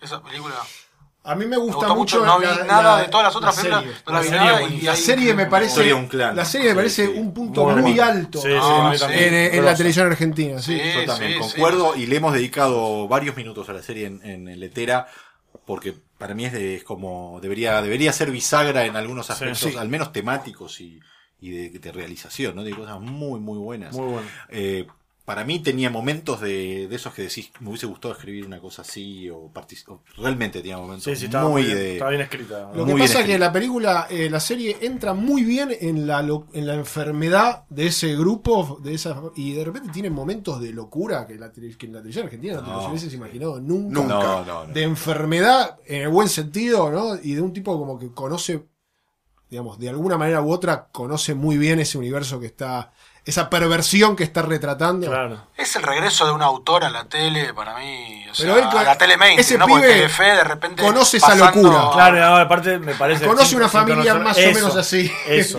Más No, o menos. el clan, eh, Sí. hay algo de, Y, y- y como que es sensible, fue sensible en cuanto. fue sen-. Es como que, digamos, uno de esos, de, de los de, de los Puccio, haya tenido cierta sensibilidad y la haya podido, digamos, no, no, no estoy hablando de la familia Ortega porque no conozco nada, Sí, sí, pero, claro. pero evidentemente el pibe como que logra meterse. Sí, en los personajes. Hay algo ahí de, la, de relación entre los personajes. Muy bueno. Es lo contrario a la película. Hay un mí. momento de Cecilia Roth fumando en la, cel- en, en la celda, fumando y absorbiendo, eh, el- tirando el humo para que lo, para que lo chupe la, la aspiradora. Como si es que nadie se entere que estoy fumando. En el lugar donde tiene chupados tipos, ¿entendés? Hay algo ahí como de. de- Ay, Tristán. Que Yo vi, muy, yo vi pocas cosas de la Tristán. serie, la verdad. Todo lo de Tristán, ver entera, lo pero de lo que Tristán vi, tiene una oscuridad. Tristán no se puede creer. lo que tiene una oscuridad espectacular. Que encima con, después sin el brazo, con los momentos con el muñón y el travesti, tremendo. y decís, loco, acá se fue a la mierda, pero de la mejor manera. En, en- en el territorio series, ahora abandonando el territorio argentino, acá hemos hablado de The Jinx, como una de las grandes Sí, series sí, del sí, año. No la tengo. Seis episodios de HBO. Muy buena, ya sé cuál es. Muy buena. Ah, ya sé cuál, Muy documental. Sí, No, espectacular. Está La muy segunda buena, temporada muy bien de hecho. Fargo, Increíble. Entraron en un terreno en el que yo. Y No, aportaría, no aportaría la serie de David Simon, Show Me a Hero, el de David Ah, Simon, yo- creador de no, The Wire. Bueno. Yo vi los primeros y me gustaron mucho. No la terminé de ver. Muy bueno. Muy bueno. Llamaron de Fipres y dijeron que David Simon está muy inflado. ¿No? No, Paremos un no, poco no, con No, David no, no, te estás metiendo. Paremos No, un no, poco con David acá hay defensores. No saben ni lo deben conocer en Fipresi. No Por eso. nadie. Es el de The Wire. Claro. Pero saben reconocer algo la mejor serie de La historia. Es muy buena The Wire. Es una maravilla. Eh, estabas mencionando de Nick. The Knick. de The Nick es Nick. linda. Ah, es la del, lo del hospital. Sí. La del Y empecé a ver la de Dick. quiero decir nada más que para concluir con el tema anterior, disculpen, Sí. que Lulú de Luis Ortega es una gran película. A mí me encantó. eh. Eh, Puede ser, así sí, que a lo en algún momento aparece, ¿viste? Porque no sé dónde se va a estrenar y qué sé yo, pero si los que estén escuchando esto, perfecto. estén atentos porque es una película, creo que es la, la- una película donde más se lo ve a él, ¿no? Como sus obsesiones y todo, y es como muy sólida, a mí me pareció muy interesante. Puedo discutir con, alguna- con algunas cosas con la película, pero me parece que tiene... Vayan a mirada. el nivel de locura. Sí, una mirada. Te metes en un mundo, ¿viste? Una, una mirada. Bueno, a mí me pasó, se- seguramente está en las antípodas de Lulu, a mí me pasó con Voley, justamente. A mí me pareció que era, no sé, ¿alguien más la vio? Yo la vi, a mí me gustó, no a mí me gustó muy- mucho, sí. eh, me gustó mucho, me reí mucho y, y- y quiero decir lo mismo. Me parece que es una película de autor. Ujú. Eh, eso lo digo como algo que digo. ¿Por, ¿por qué? Porque me parece que, que Piroyanqui eh, cuenta su mundo con pelotas, ¿no? Es Sí, su sí. No es una película canchera sobre un determinado universo, es No. su mundo. Él agarra, una, algo- hay es una película muy tiene- autoral. sí, ¿Por qué muy. te vas a poner a hacer una película No. de cuatro pies? Digo, hay algo que, viste. Ahí tiene tres cosas la película que para mí hacen no. que tuviera, que tenga una personalidad que interesante, que es primero que la primera escena es medio donde se juega toda la, toda la- está apuesta a que vos compres ese universo y ese tono en la primera escena, muy arriesgada, creo que es casi un, no me acuerdo si era un plano secuencia, pero era una, una puesta donde todos los personajes van entrando a cuadro y apareciendo Sí. sentados. Muy de timing de Rivet. Sí, yo, yo te la llevaría No, al no, de Hawks. no quiero llevarlo a- Rivet, pero sí, bueno, tiene, como, tiene un timing. no, la adorable revoltosa de Hawks 1939, o sea, estamos hablando de un timing a ese nivel. Y después tenía, tenía otra cosa más que era que el personaje que él interpreta, este, tiene sexo con todas las chicas con- en la película, salvo con una que es con la que realmente quiere tener sexo, tiene sexo con todas, pero con ninguna, con ninguna puede acabar nunca. Y entonces que el es como un- eh, tiene algo de septiembre Woody Allen también la película, como de un encierro en una casa y todas las pasiones cruzadas, o sea, está muy lograda. Y para mí el, el- la firma personal final, la firma final personal está en el final de la Sí, película, que es sí, tal sí. vez donde más en- en- encuentros hay con respecto a si funciona o no. Y para mí justo el rasgo distintivo es que también se permite... No me digas, porque no la vi. No me digas. No me spoilees. Ya, mira, mira, Perdón. escúchame, la vas a ir a alquilar a Usa, dónde? usa una metáfora. Goldberg ya spoileó su propia película, además. dato no menor. Bueno, para mí, para cerrar el, el capítulo este cine argentino, bueno, Lulú Voley podemos mencionar como dos de las que, al menos Sí, en la sí, mesa Sí, mi, historia, ami- un mi clan. amiga del parque, agregale que Mi la amiga de del- Cana yo la que vi, pero, buenísima. ok. Yo no puedo hablar de más porque no vi más. Este, yo vi más, pero no puedo hablar más. Podemos decir No, la gran película. Opa. Decilo. amigo Santiago Caló. Ah, muy Pero importante. son Como estamos hablando de. son pelotudos, uno no nunca ve, este es el tema, es un tema. Ahora ¿Por qué uno no piensa en documentales? esto. Porque tal vez viste que uno ve un documental, No, lo asociás, ¿viste? Es increíble. Cuando uno de repente viste un Sí. documental que te gustó más que todas las otras películas que viste ese año. Eh, no, no quiero, basta, no, no, pero, Medina, no, pero para, para, no, esto, pero esto lo digo con toda voy, sinceridad y así ya no te jodas. No, no, me encantó y realmente lo que me encantó, me parece Muy linda. eh, no está Santiago Calori acá, no, es mi amigo, no interesa, no, fuera de joda me, me- me- me emocionó esa película, porque también, como estamos hablando, hay una autoría, ¿no? Como que hay una obsesión puesta ahí, una cosa que vos decís, bueno, es muy jugado lo que está contando, porque, este, mm, ¿viste? Sí, sí, sí, sí. No, y tiene, y tiene Ay, también la película de como- Santi, tiene eh, momentos de pasos de comedia, del timing de la comedia con la aparición de Claudio María Domínguez, que es de los grandes momentos del año. No sé, ¿vos la viste? Estoy en deuda. Por eso me Ah, vos no ves- callado acá vos lejos no del ves- micrófono. No, pero es volver, es volver a un mundo, hay una nostalgia ahí, es volver a un mundo, es volver, es un túnel en el tiempo, ese Andá, muy después bueno. anda a caminar por la valle bueno. a entender todo. Un importante preestreno, yo lo incluiría de verdad, y no por estar acá con el señor. Ya dejó de hablar Medina. ¿puedo entrar Listo, de listo, vuelta? listo. Ah, perfecto. Después me caga trompadas. Me dijeron que es spoileó, verdad que me caga me dijeron que spoileó la Nos única sorpresa de la película. Con Calor y nosotros nos conocimos, qué espectáculo eso, quiero, quiero, quiero aprovecharlo. Eh, no- Nos conocimos eh, en el Bonaerense, yo era asistente de dirección y el señor Calori era el segundo asistente Sí, de dirección, sí, correcto. más el continuista, o sea que era como... Sí, un- ahí. ¿Por, por qué no vio continuista? Entonces, es- Pues no había nada. Nos conocemos hace mucho tiempo y esa película fue, uno dice... Y es el día de hoy que, nos une, nos une el amor y el espanto con Medina, ¿no? Exactamente. Por esa película. Así que por eso digo que sé que me puede cagar trompadas en la esquina. Este, después de que halagué su película. bueno, Bueno, muchachos, este es Navidad. Tres deseos para. No, vamos a hacer algo diferente. Siete deseos cada uno. Empiezan por ahí. No, no. Yo voy último. No, bueno, muchachos, este, me parece que no hemos charlado. Nos hemos divertido, hemos Sí, llorado. aparte no hemos llorado. no hemos siendo, llorado. que, siendo que es Navidad y probablemente alguien muy deprimido esto lo ponga el 24 de la noche porque no tiene familia. Sí. Este, cortémoslo acá porque Medina tiene muy mala bebida, es el tío que tiene mala bebida, así que cortémoslo porque está por decir alguna barbaridad. nada. No, te- no se preocupe, ya me cayó antes. Eh, Nico, Nico Goldberg, gracias por venir al especial de Navidad. gracias por, por invitarnos este 24 de diciembre. El revoltoso Goldberg. Eh, Nico Gaylord, gracias también. Gracias a ustedes. Javi Medina. Gracias a ustedes. Eh, esto Un fue placer. Letera 22. Feliz Navidad. Nos vemos la próxima, nos escuchamos la próxima semana. Con ¿no? un capítulo que ya Con está grabado. Que ya grabamos. Que ya Donde ni- hablamos del pasado y el futuro. Ah, ¿te cierto, acordás? cierto, cierto. Bueno, entonces, bueno, que así sea. Gracias totales.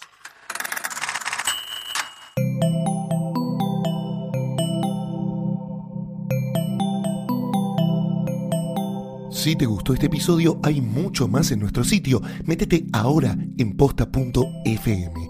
También puedes llevarnos en tu teléfono. Busca Posta FM en las tiendas online de Android y Apple.